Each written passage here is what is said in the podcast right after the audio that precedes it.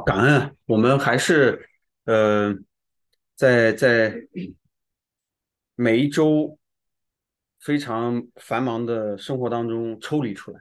嗯，无论你现在遇到什么样的境况，无论你现在在什么样的呃困难或者是忙碌当中，今天我们都分别为圣来到神的面前。今天我们一起来学习圣经。我们都知道，学习圣经的目的其实是为了我们自己的好处，所以啊，圣经对于我们来说，已经是我们呃脚前的灯，路上的光，更是我们每日的食粮。那对于我们来说，很多时候我们在读圣经，可能只是把它当成一个故事。那我们如何更深层次的来去理解圣经里面的内意呢？我们今天一起来去看这一段圣经，来自马太福音二章十九到二十三节。主要是在讲述耶稣从埃及回来的这段故事。好，在我们开始之前，一起来做个祷告。亲爱的天父，我们感谢您，众儿女们来到你的面前，来向你祈求。从前我们都是迷失的，如今被你亲自的找回，借着圣经，让我们看见。你神性人生是如何在这个地上生活，更是看到你的人神性人生是如何的来荣耀天父啊！求你借着今天，让我们一起来思想，来去看一看主耶稣基督的生命，来去想一想他的行事为人，更能够按照主你的教导，我们的里面有活水。生命的源泉能够流淌出来，天父啊，感谢你给我们今天上午大家在一起的时间，让我们有时间来亲自的解开你的圣言，看见主你真正的心意，让我们每个人都能够得着生命的源泉。从前我们可能是无知的，不明白每一个环境的背后。是你什么样的心意？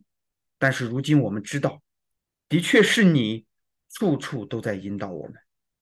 曾经我们就像睡着了一样，昏睡在这个地上，不知哪一天，主你的使者来叫醒我们，更让我们看见，像约瑟一样看见使者在对我们说话，更能够像约瑟一样听见了。主你的教导，领受了主你的督责，就行出那与所蒙的恩相称的生命。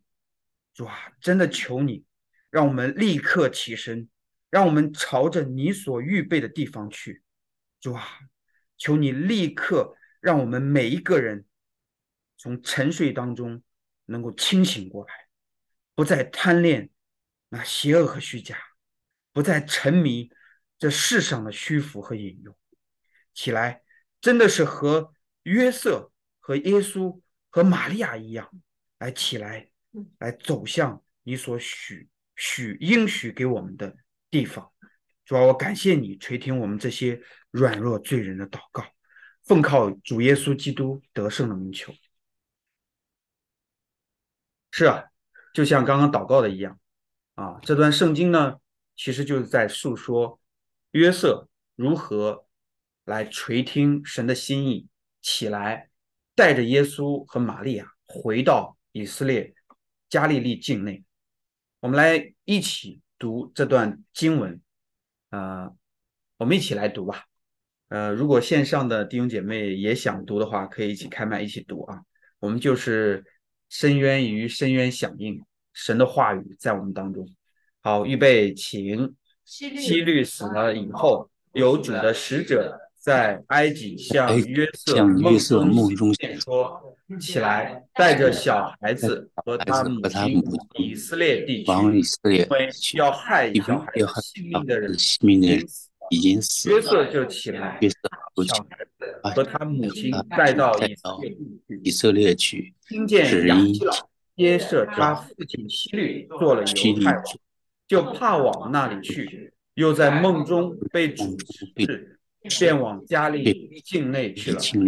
一座城，到了拿撒勒，就住在那里，就住是要在那里，应验先要应验先知所说的，他将成为拿撒勒人的话了。感谢主，在圣经当中，当我们看见埃及的时候，我们就想到有它内在的含义。我们一起来看一下，其实埃及内在的含义就是知识和爱知识。当你去到那个地方的时候，其实你是被知识所吸引，其实你是在喜欢那个知识，追求那个知识。一般情况下，我们提到埃及，其实就是说在储备和占有世俗的这个知识。当然，神的教导啊，甚至我们读的一些圣言啊，包括圣经，其实也在里面。然而，如果我们只是学习圣言、学习圣经，只是为了认识内容本身，那其实我们学到的就只是知识而已，并不能产生任何外在的作用，只是内在的一些知识吧。我们看到，就像这个雪花一样，它没有任何的作用。如果我们可以在埃及学到的知识，它的里面有了爱知识的这个程度，这就意味着我们愿意将知识成为我们内在行为，从而进入到我们的意愿层，那就形成了智慧。所以我们会说，很多在世上的人，他们是很有智慧的。当然，对于我们这些爱主的人来说，如果我们爱神的教导，爱圣言，爱圣言中的知识，心里从主那里获得了知识，最终呢，我们还能够行出来，那我们就具备了那个能够发出光的作用的那个智慧。所以，因此，当我们去想到在埃及，当我们提到埃及，我们就想到约瑟，对吧？雅各的十二个儿子其中之一，他被卖到埃及的时候，仍然能够靠着主行出那个真理和良善，行出他应当行的。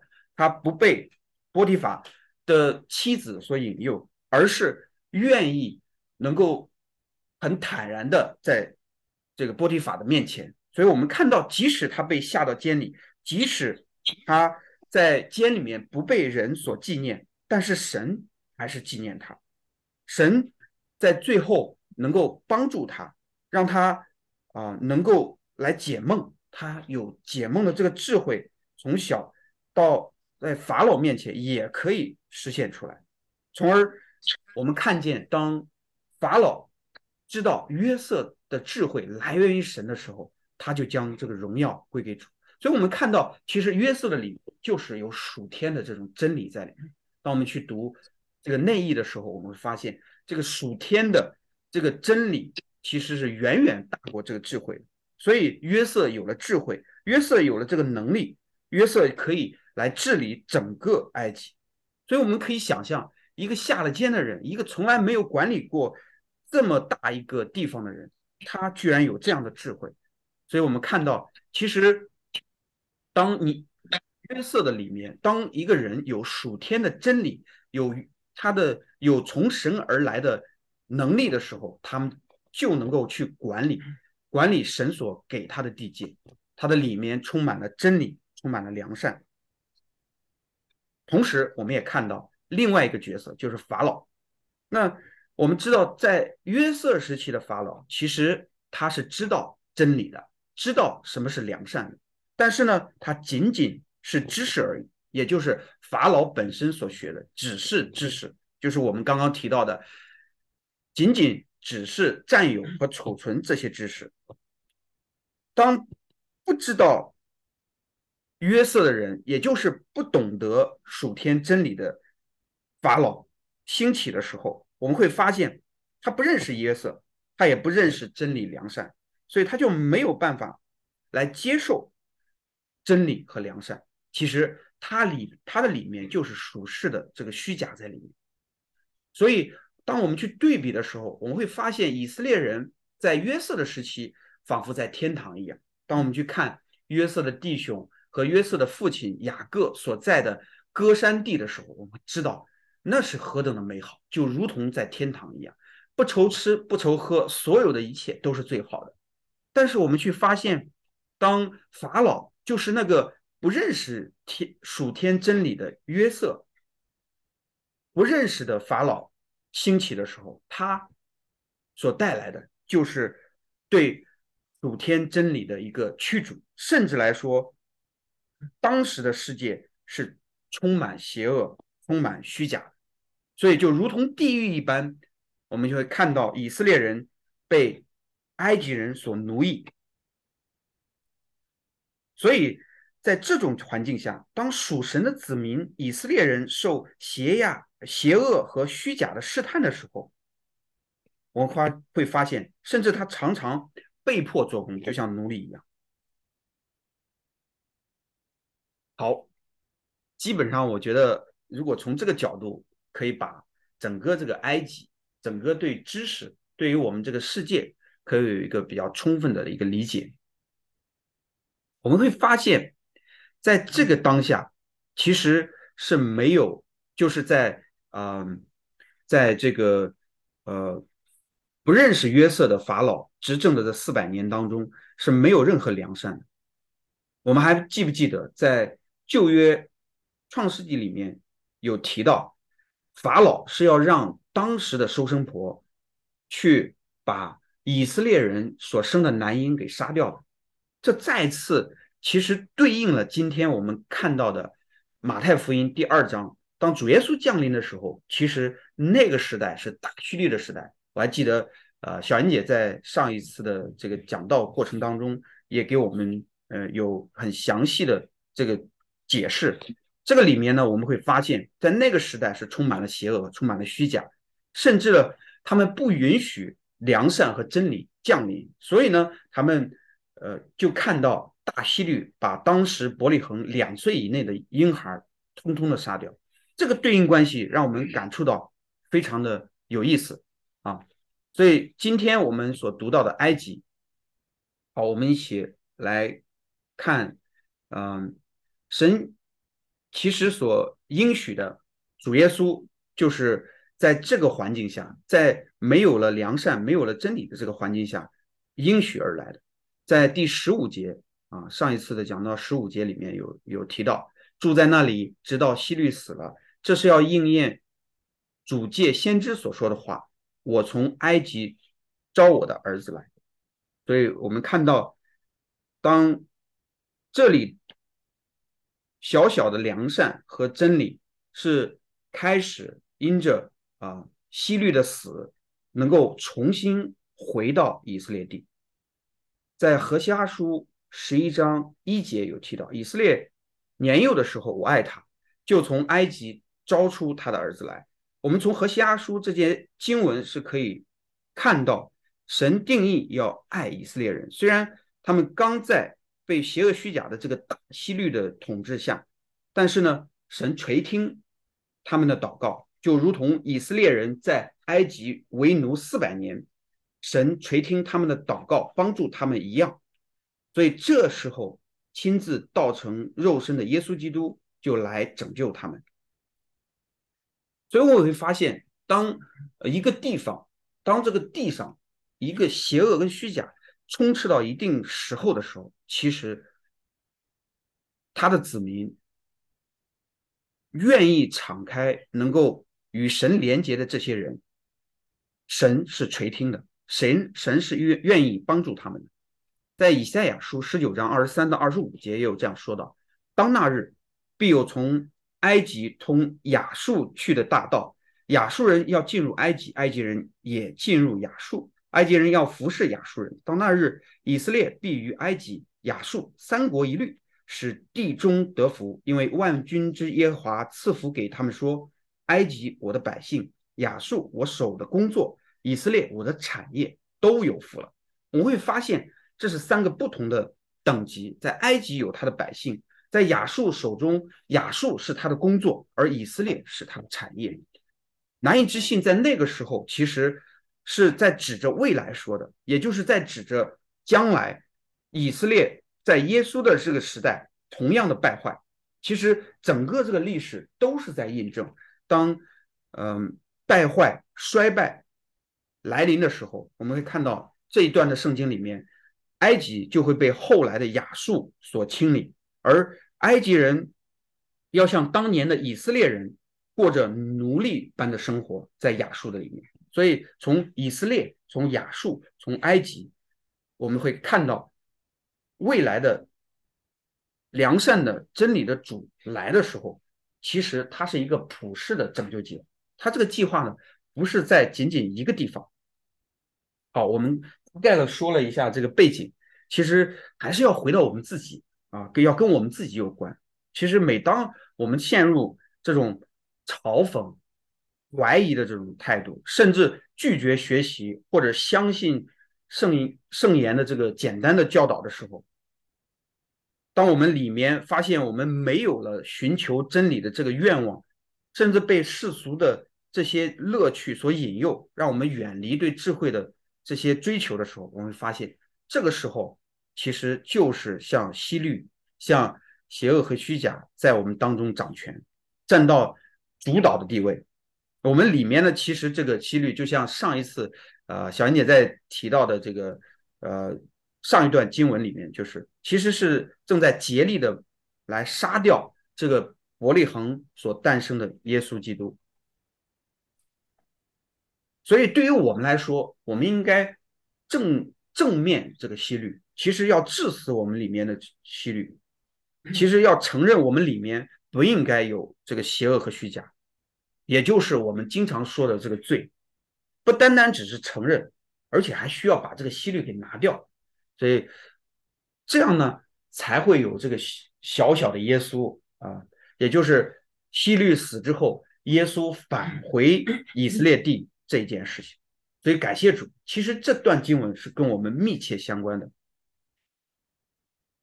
我们再来看一下这段经文，我们看到这个黄颜色的地方，其实都有内意的。黄颜色的地方啊，它里面所包含的内意还是很非常广。对于我们来说，今天特别是我们读了很多啊史工的书，其实我们里面呢，啊还是不太容易就一一对应。那今天呢，我们一起来对应一下。当我们看到希律死的时候，其实主的使者就是天使就来到了。希律掌权，其实从某种程度来讲，就是弃绝了耶稣。所以在上一次的讲道过程当中，希律其实就是对自我的关注，他的内意就是败坏的意愿。对自我的关注是西律所展现出来他的残暴、他的杀戮、他的掌控和他的自私。况且他不愿意任何其他人坐在他的王位上，所以是很舒适、安安稳的坐在他自己的王位上。他觉得想杀谁就杀谁，他没有任何的征战。而在他的内意里面，我会发现这就是一个人里面的贪婪、控制、愤怒、恐惧、仇恨、嫉妒。其实呢，我总结下来就是我的世界，我做主，我做王，其实就这句话。好，我们从这个里面就能够看出来，在这个时候，在你的里面其实是有这些我的地盘，我做主的时候，其实你是拒绝真理的，所以你很容易就享受在最里面的这个乐趣，甚至呢，你会远离智慧，因为你的我欲。你的里面的这个欲望是非常的强大的啊，可以说占有了一切，所以你就没有办法去啊来去理解。而西律死了，就是我们不再认我们的世界，我的世界我做王，我的世界我做主的时候，我们就看到这个人就开始有一个改变，那就是认认识罪恶，认识知道认识到自己里面的罪的时候。我们会发现，我们就开始接触真理，所以其实环境的助推和改变是很好的一个方式，让人来寻求真理的。当我们远离罪恶的时候，其实我们就是在追求智慧。所以这个过程，大家都能够体会到，我们自己真的是和我们自己有关啊，就是我们的自己里面的这个老我。你一定要对付，要不然我们主的使者来了你都不知道。对，这里让我们看见，其实当我们的内在打开的时候，主的使者、主的光就照耀进来，让我们感触到主的思想、主的感情，不再是单单我我欲和纵横的这个时候，而且神的这种介入会引领，让我们脱离罪恶，让我们进入到他的带领当中去。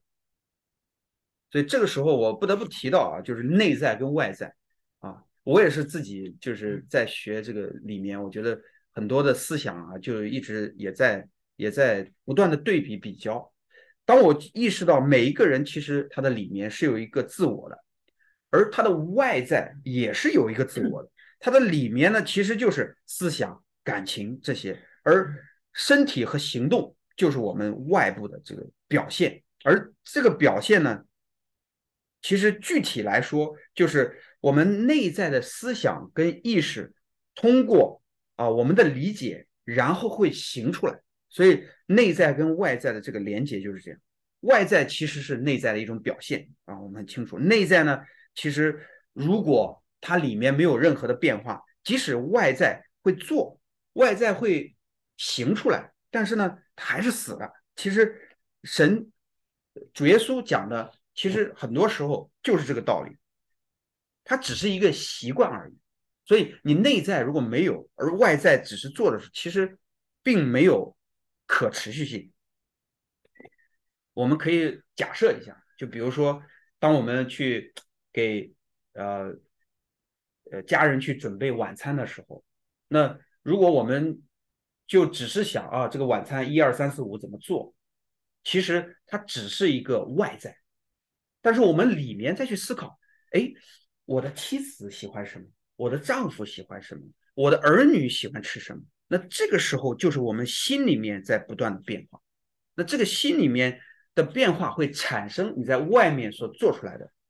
对，其实史威登堡在《天堂和地狱》一书里面也有提到，最终我们在天堂的位置将由我们所爱的东西，让我们快乐的东西所决定。所以很显然，最终还是我们的内在最重要。当然了，外在的东西也很重要。如果你是呃吃一顿饭，结果你并没有去做，那你最后没有一个完美的呈现，对不对？所以对于我们来说，我们也要去做。但是有一点非常重要，那就是内在是可以强迫外在的，就是说你的深层次的思想和感受可以控制你在外面所做的，但是你的外在。你的外在是不能够强迫你的内在，我不知道大家理解了。你的内在是可以强迫你的外在，但是你的外在是很难去强迫你的内在。你在外部所被迫做的事情，不能够控制你在内里面的思想和感受。所以归根到底，人心和思想是无法通过外在来去控制的。那就我自己而言，我觉得我最近也是，呃，受到。很大的教训，所以我也在这里跟大家分享一下。其实信主之后啊，很多的事情都要对付。当我只是在呃内里面知道啊，抽烟、喝酒、KTV，什么恨人、淫念、偷窃这些不对的，但是没有深挖，却不能够在内在产生作用，你就会发现你是被强迫的。其实说白了，你不做这些，其实是。你被强迫的，它就没有一个持续性。那我想讲讲的意思是什么呢？在你深层次的思想和感触，还是在认同，甚至在随从这些错误的行为习惯，而并没有真真正正的去面对。所以，当环境来的时候，你会说：“哎呀，这个客户让我喝酒，对吧？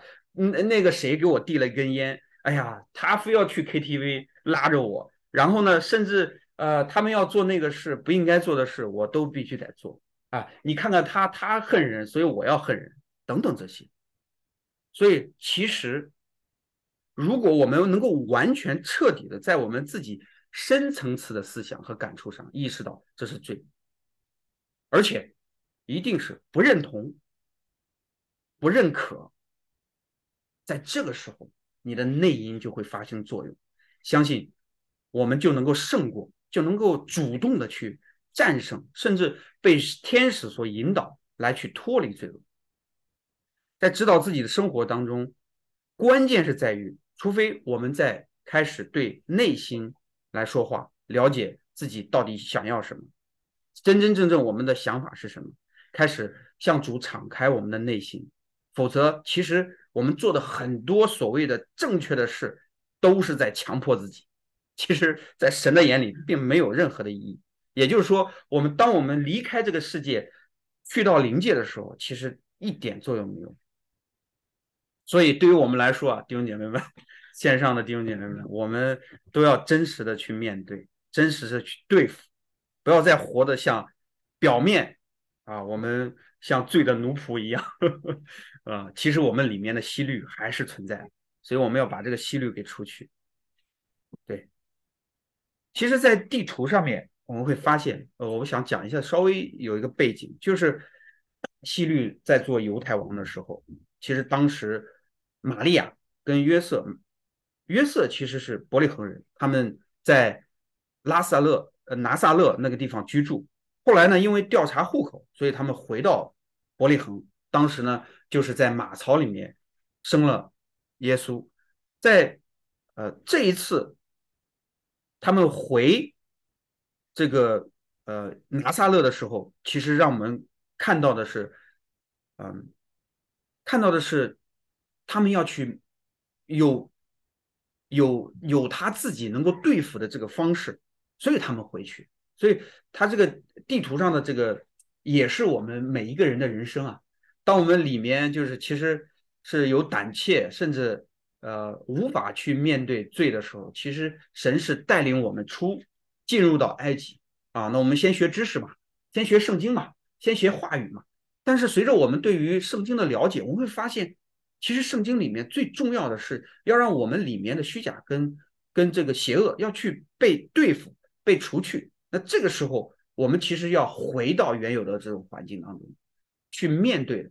我们不能说我们逃，我们其实从某种程度上来讲，我们是不认同、不认可来离开这个环境啊。感谢主。好，第二个我觉得我要讲的就是。关于两次的梦中显现，大家会说：“哎，约瑟不是那个第一次的时候是在梦中告诉他要娶玛利亚为妻吗？啊，第二次是这里，其实并不是。这一次我想讲的就是关于这段经文的。第一个呢，就是在埃及的时候，其实主的使者向约瑟显现，因为希律死了嘛。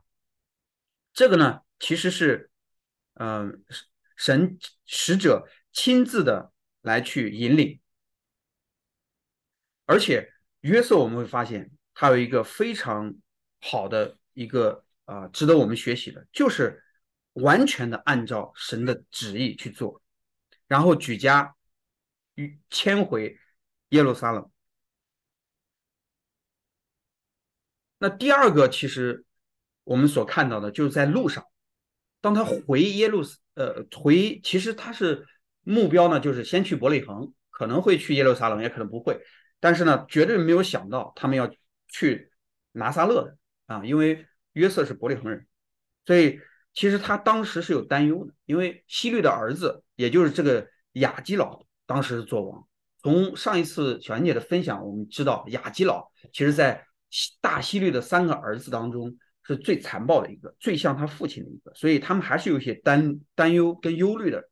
我们会发现，当我们在罪恶的面前，在呃在邪恶的面前的时候，我们还是有担忧的。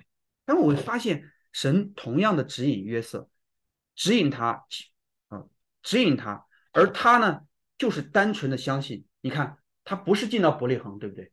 约瑟没有回伯利恒，约瑟去了哪里呢？是被主的引领，就是去拿撒勒。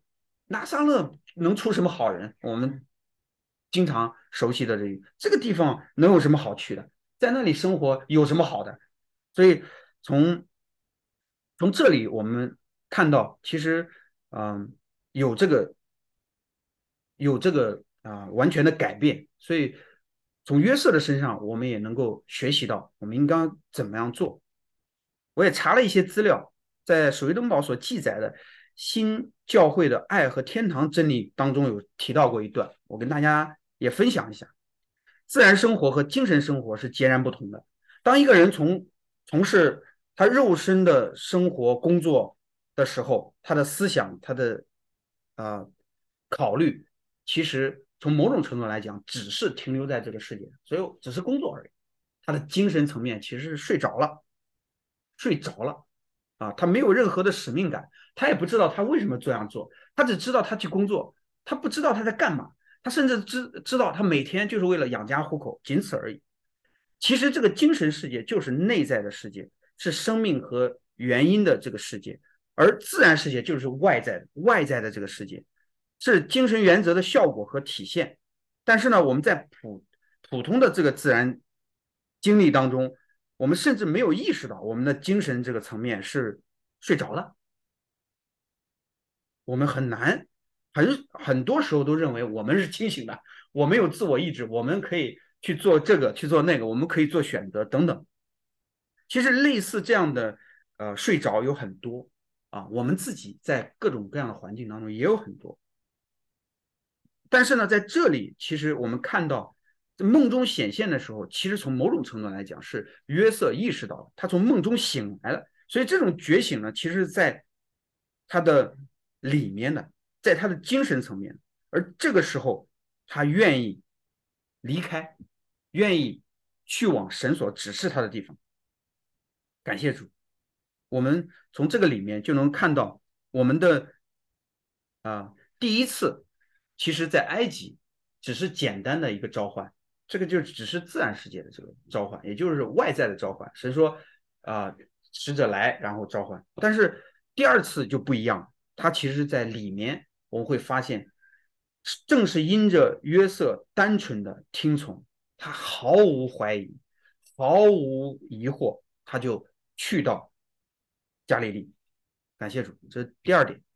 第三点呢是起来，起来这这个词啊，我觉得很有很有意思。起来就有点提升的这种感觉，让我们感触到，其实这种这种就是说，你原来呢只是说只是学习字面上面，只是学习简单的基础的这种真理。啊，就像在埃及寄居一样，所以我们会不单单学学习圣言，不单单学习圣经里面的话语，我们还会学习世界上的各种各样的事情，而这个只是基础的，我们还是要回来的，从知识的开端要出来，来去去到主给我们预备的地方去。那第二点我想分享的就是以色列地，其实以色列地啊，它的内意是属灵的教会。属灵的教会，就是那个地方是属灵的，所以呢，从属世的埃及到属灵的里面，我会发现很重要。那另外一点呢，约瑟他们一家其实是重新的回到属灵，感谢主，就是带着耶稣回到以色列地这件事情是属灵的，回重回到属灵的里面。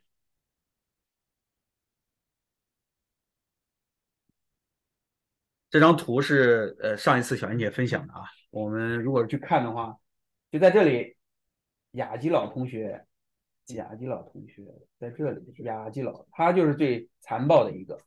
啊，安提帕啊，腓力二世杀那个那个那个呃施洗约翰。啊，好，加利利其实在圣经当中应该说是。我们看到地图啊，应该说最最北面这个地方，是一个离耶路撒冷犹太文化中心相对比较偏远的一个丘陵的地带。加利利的拿撒勒更是一个比较原始的地带，那里其实呃，我也查了一些资料，那里其实是农民、渔夫，还有一些没有受过教育的买卖人，他们其实对于神学啊、圣殿的律法知知道的非常少。哎，大家会很奇怪。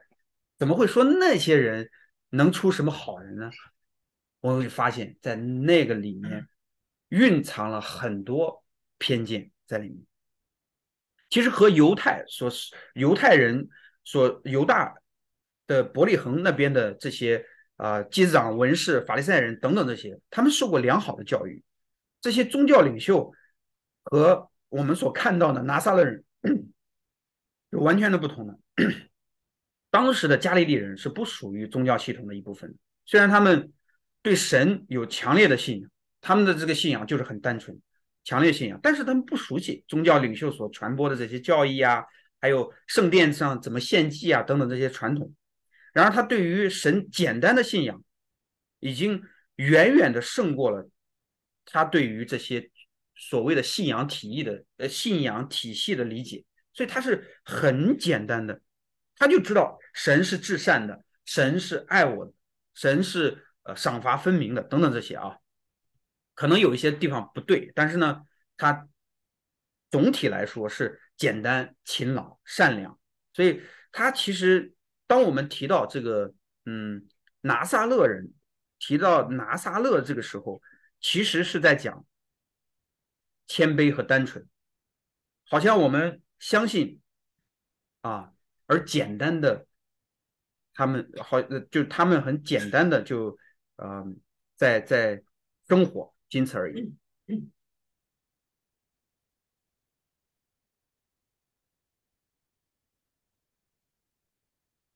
对，那我们回来就是雅基老，我们刚刚有看到啊，雅基老是谁？那其实，在呃新耶路撒冷。及天堂教义里面，啊有提到，就是犹太王国啊，其实是一个属天的王国，就是在我们看到的啊旧约里面一提到犹太王国的时候，就是属属天的。那刚刚提到以色列呢，就是属灵的，所以他去到以色列地区就是属灵的国度，所以属天国度在现在是亚基老这个。跟大希律一样凶暴，呃呃，杀戮、毁坏、残忍的一个角色在掌权。我们会发现，那个时候，在犹大、在犹太王国、在属天的这个层面，其实是荒废的，是不存在有任何属天的。这就是当时圣经里面所要讲的这个内容。而伯利恒，我们都知道，这个是粮仓啊。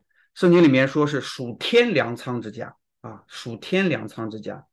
但是呢，因着雅基老，他延续他父亲的这种邪恶和虚假，所以呢，他的伯利恒在当时也是荒废的。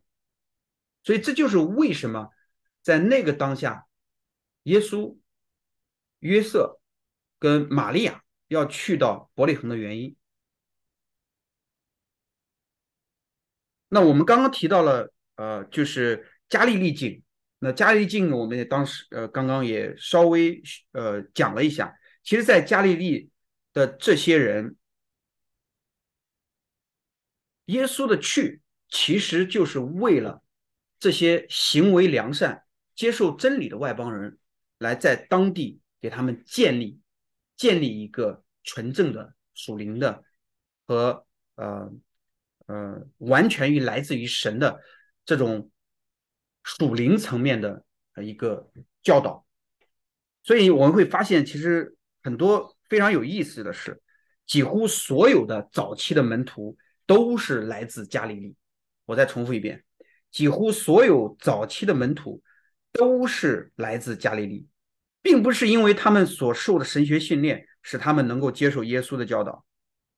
因为他们基本上没有受什么神学的教导，事实上，我们可以说他们是缺乏神学教导，或者更准确的说，他们缺，因为他们缺乏虚假的和误导性的这些神学训练，才能够使他们能够接受耶稣从耶稣直接而来的这个教导的话语。所以拿撒勒城其实对应加利利。加利刚刚提到就是单纯啊，嗯，说这这帮人是简单、勤劳、善良，他们很单纯，而也很谦卑，所以这是一个心灵上面的一个单纯。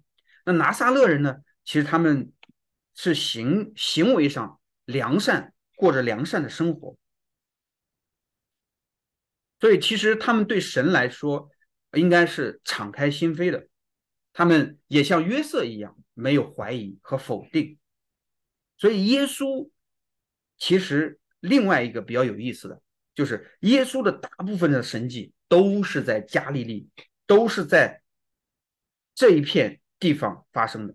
比如说，在迦南，迦拿呃水变酒，在加百农啊治愈贵族的儿子，在山上五千人喂饱，四千人喂饱，甚至在加利利的水面上面行走等等这些神奇，让我们看到。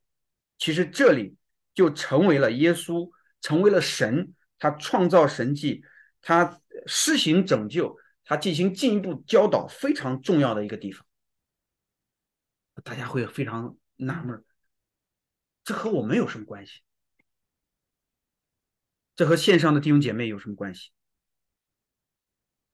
我觉得是非常有关系的。那我们是不是一个加利利？我们是不是一个拿撒勒城？我们是不是一个非常单纯、非常简单过良善生活的一个人？因为只有这样的人，当神的话语、当神的教导临到的时候，当神的神迹、当神的医治带来的时候、来临的时候，他就愿意敞开心扉，他没有任何怀疑，没有任何否定，他是喜乐、简单的去接受。所以，因此，加利利和加利利近的拿撒勒城，其实是代表单纯的心灵。和良善的生活，这些品质使人能够敞开心扉的去接受神，没有任何怀疑和否定，因为他们的宗教原则很简单，不复杂，就是爱神、爱邻舍，就是愿意接受神，愿意过出良善的生活。我们看到马太福音九章十三节有提到，经上说：“我喜爱连续。”不喜欢祭祀，这句话的意思，你们且去揣摩，揣摩来揣摩去。我们看到神他希望招的是那简单的，能够愿意来到他面前的这些人，连续那些恳求他的，愿意不在原有的罪恶过犯当中的人。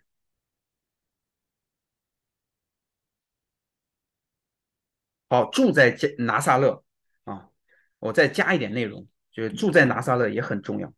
其实拿撒勒刚刚提到内在的含义，就是啊呃跟加利利啊有点类似，就是谦卑的、单纯的。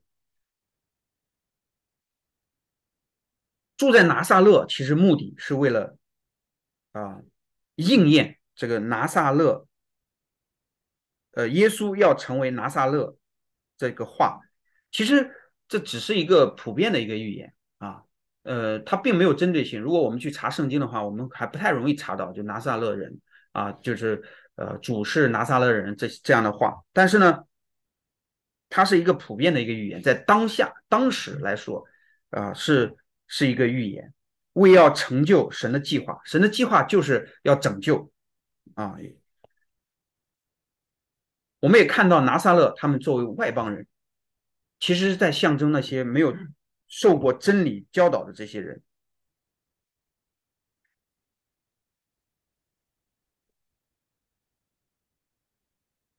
耶稣到了那里，其实是在那里不断的长大。这也代表了原愿意承接耶稣、接受单纯信仰的这批人啊，就是这个部分。好，我们在。所以呢，我们其实再看一下这段圣经，我们总结一下，其实这段经文啊，最后其实是落落脚在这个地方，这是要应验先知所说，这是要应验主是拿撒勒人的话，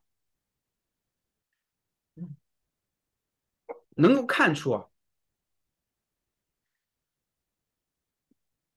这个应验。就是应许，就是神要成就他的救赎计划。在这个真实的基督教这一本书里面有这段话，黄颜色的，我们大家一起来念一下吧，好吧？可能是繁体字啊，不好意思啊，繁体字。预备，请。救赎其实就是征服地狱，重建天国，按着建立教会，接着建立教会。尽管他全能，但除了借着人，他无法完成救赎。正如人除非借着手，就无法工作。所以耶稣要成为拿撒勒人。好，我们来总结一下。好，前面就是内意啊，我们确确实实今天的内应挺多的啊，呃，大家可以呃再再去回味一下啊。但是我觉得呃我们要总结一下，总结呢就是神的应许永不落空。之前我也也有分享过，就是从亚伯拉罕到大卫，从大卫到巴比鲁之巴比伦，到从巴比伦到耶稣，这整整的四十二代。第一个十四代就是应许之声，它其实是一种顺服，啊，它是属天的。然后中间的这个建造圣殿的这个过程是属灵的，有智慧的。而在重建圣殿被掳之后的这十四代，其实是过着属世的这种生活。所以我们会发现，一直到今天，耶稣来了，一直到我们现在所处的时代。新教会的时代，在一个我们又回归到原有的这个信仰的时候，我们需要来去知道我们所神所应许我们的从来都没有落空，神应许我们在我们身上的也没有落空，所以我们一定要相信，抱着我们一定一定能够面对这个世界来。被神来使用，除了这个应许之外，我觉得行动也是必不可缺的，那就是要逃离邪恶虚假，就如同约瑟他们一家逃离大希律所要所掌控的伯利恒，去到埃及，去埃及去学知识，学不单单是属世的知识，可能。很多的知识我们都要学，那更重要的是我们要渴慕真理跟良善，弟兄姐妹们，我们要渴慕，渴慕的是良善，渴慕的是真理，让主耶稣，让我们看见的今天的这段经文，看见的人物，看见的地方地点，完完全全的变成和我们自己有关，我们开始操练，开始操练这个属灵的生命，我们就像约瑟。他们一家人一样，我们重回到以色列地，重回到加利利，重回到拿撒勒，让我们成为一个有主在里面，不断的改变我们生命的一个人。当然，更重要的就是不要在邪恶和虚假当中，弟兄姐妹们，我也是在告诫我自己，不要只是停留在。内在不持续的外在表现中，外外在的表现一定要跟内在一致，所以才能够有属天生命的流露。感谢主，好，求主耶稣回到弟兄姐妹的生命当中，来翻转我们的生命。感谢主，好，我们一起来做个祷告。亲爱的天父，感谢你。我们在这个地上实在是有限，我们有死，更有罪，是吧？在我们所处的环境当中，我们总是让我们的自我、让我们的我欲掌权，总是我的地盘我做主，我的地盘我是王，是吧？今天，当我们看见这段圣经的时候，我们真是恳求你。除去我们里面的希律，是的，希律在我们里面已经死掉。是的，我们里面的邪恶和虚假也即将被除去，也会被除去。就求你，真的来带领我们，让我们能够被你的使者来指引，让我们看见你来帮助我们，让我们知道我们能够回到你的里面，回到属灵的环境当中，回到。啊，主你与我们同在的里面，让我们除去我们里面，特别是我们内在、我们深层次的，我们在意念当中的邪恶和虚假，让我们能够活出主耶稣基督的生命。感谢主，你的良善、你的真理、你的话语、你的爱，浇灌我们。你的爱在我们的里面，你的良善也进入到我们的意愿层。你的话语成为我们行出来的见证，是出于我们里面的。感谢主垂听我们的祷告，奉耶稣得胜的名求，阿门。最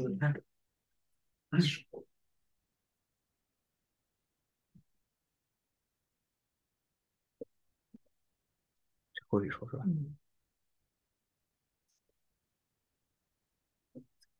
我